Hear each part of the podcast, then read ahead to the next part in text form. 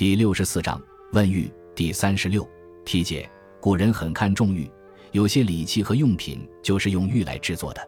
子贡问于孔子章，孔子把玉的品质和君子的仁、智、义、礼、乐、忠、信等多种德行相比，十分贴切，并引《诗经·言念君子》“温其如玉”的诗句说明，对人很有启迪。孔子约入齐国章，讲进入一个国家。看国人的举止、修养、学识，就可以知道他们受教育的情况，提供了人们观察事物的方法。在讲到学习诗、书、礼、乐、易、春秋这些经典时，指出要避免书中的偏颇，而要正确的理解。子张问圣人之所以叫张，孔子回答圣人名于礼乐，举而错之而已，认为对于礼乐。重要的不是了解那些繁琐的形式，更重要的在于实践。可见孔子不是个夸夸其谈的腐儒。子贡问于孔子曰：“敢问君子贵欲而贱民，何也？”谓欲之寡而民之多于。孔子曰：“非为欲之寡故贵之，民之多故贱之。夫昔者君子比得于欲，温润而泽，仁也；缜密以利，智也；廉而不贵，义也。”垂之如坠，礼也；扣之，其声清悦而长，其中则屈然，乐也。瑕不掩瑜，瑜不掩瑕，忠也。俯隐庞达，信也。气如白虹，天也。精神见于山川，地也。规章特达，德也。天下莫不贵者，道也。诗云：“言念君子，温其如玉，故君子贵之也。”译文：子贡向孔子请教说。请问君子以玉为贵而以民为贱，这是为什么呢？是因为玉少而民多吗？孔子说，并不是因为玉少就认为它贵重，也不是因为民多而轻贱它。从前君子将玉的品质与人的美德相比，玉温润而有光泽，像人；细密而有坚实，像智；有棱角而不伤人，像义；悬垂就下坠，像礼；敲击它，声音清脆而悠长。最后戛然而止，向乐。玉上的瑕疵掩盖不住它的美好，玉的美好也掩盖不了它的瑕疵。向中，玉色晶莹发亮，光彩四溢，像信；玉的光气如白色长虹，像天；玉的精气出于山川，像地；朝聘时用玉制的规章，直接通达情义，像德；天下人没有不珍视玉的，像尊重道。《诗经》说：“每想起那位君子，他温和的如同美玉。”所以，君子以玉为贵。孔子曰：“入其国，其教可知也。其为人也，温柔敦厚，是教也；疏通之远，疏教也；广博义良，乐教也；洁净精理，义教也；共俭庄敬，礼教也；主此比试，春秋教也。故诗之诗语，书之圣，论世者，义之诗人，礼之士人。”春秋之诗远，其为人温柔敦厚而不愚，则甚于是者矣；疏通之远而不污，则甚于疏者矣；广博义良而不奢，则甚于乐者矣；洁净精微而不贼，则甚于义者矣；恭俭庄敬而不凡，则甚于义者矣；主辞比试而不乱，则甚于春秋者矣。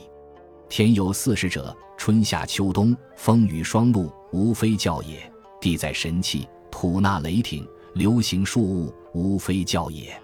清明在公，气质如神。有物将至，其兆必先。是故天地之交与圣人相参。其在诗曰：“松高为岳，峻极于天。为岳降神，生府极深。为身极府，为周之汉。四国于藩，四方于宣，此文武之德也。”持其文德，挟此四国，此太王之德也。凡三代之王，必先其令问。是云：明明天子，令问不以三代之德也。译文：孔子说，进入一个国家，就可以知道他的教化程度了。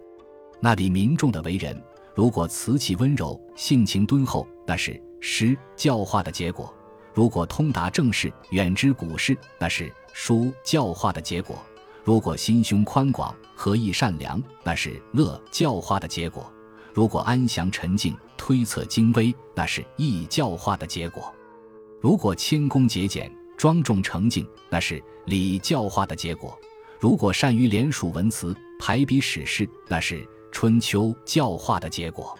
诗教的不足在于愚暗不明，书教的不足在于夸张不实，乐教的不足在于奢侈铺张，易教的不足在于过于精微细密，礼教的不足在于繁苛琐细。春秋教的不足在于乱加褒贬。如果为人能做到温柔敦厚又不愚暗不明，那就是深于诗教的人了；如果能做到通达之远又不言过其实，那就是深于书教的人了；如果能做到宽广博大平易善良又不奢侈铺张，那就是深于乐交的人了；如果能做到洁净精微又不过于精微细密，那就是深于易交的人了。如果能做到恭俭庄敬又不繁琐苛细，那就是深于礼教的人了；如果能做到善于主子比视又不乱加褒贬，那就是深于春秋教的人了。天有四时，春夏秋冬四季循环，风雨霜露降临大地，都是有教化意义的。大地负载着生养万物的神器，雷霆在天地间吐纳，万物在天地间生长，都是有教化意义的。圣人有清净光明的品德在身，气朗致远如神；有一人一物将至，必有征兆在先。因此，天地的教化与圣人的教化是互相结合的。这一点在《诗经》中是这样说的：“高大的山峰是四岳，巍峨高耸接云天。是那四岳降神灵，生下辅身两仙人。是那申侯和辅侯，才是周朝的干臣。”诸侯以他为屏障，四方以他为垣墙，这也指文王武王的品德。广施德政于万民，协和四方，天下安，这是太王的德行。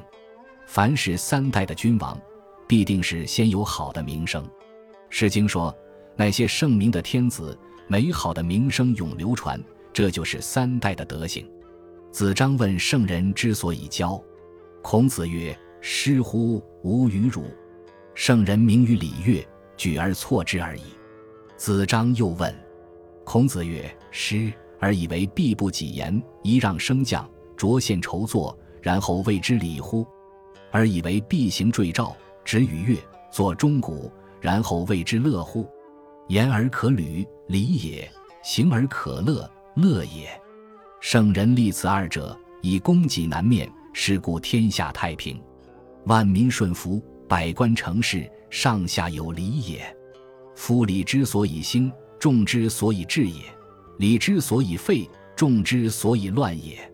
木巧之事，则有欲作；席则有上下，车则有左右，行则并随，立则有列序，古之义也。事而无欲作，则乱于唐氏矣；席而无上下，则乱于席次矣；车而无左右，则乱于车上矣。行而无并随，则乱于阶土矣；列而无次序，则乱于柱矣。昔者明王圣人便贵贱长幼，正男女内外，须亲疏远近，而莫敢相逾越者，皆由此突出也。译文：子张向孔子询问圣人是怎样教化天下的。孔子说：“诗啊，我告诉你，圣人通晓礼乐，把他们运用到正事上而已。”子张没理解。又问了一遍，孔子说：“师，你以为一定要铺几设席，揖让行礼，升阶降阶，浊酒献酬回敬，那才叫做礼吗？你以为一定要在舞列中挥动雉羽逐乐，鸣钟击鼓，那才叫做乐吗？说了而能履行，就是礼；履行了而感到快乐，就是乐。圣人致力于礼乐这两项，站在面向南的天子之位，这样天下就太平了。”万民顺从听命，百官奉行职责，这是因为上下都遵循礼的缘故。礼乐能够兴盛，民众就能够得到治理；礼乐如果废弛，民众就会大乱。用木力测量建造的房室，也必定会有堂宇和台阶；席位则有上下，车位则有左右，行走则有并行和随行，站立则有队列顺序，这是自古的道理。建造房屋而没有堂宇和台阶，堂和室就分不清了；坐席没有上下，席次就混乱了；车位没有左右，车上就混乱了；行走没有并行随行，路途台阶上的秩序就乱了；站立没有次序，位置就乱了。从前，贤明的帝王和圣人分辨贵贱长幼，规定男女内外的礼仪、亲疏远近的次序，没有人敢超规月份，都是从这个道理出发的。感谢您的收听，喜欢别忘了订阅加关注，主页有更多精彩内容。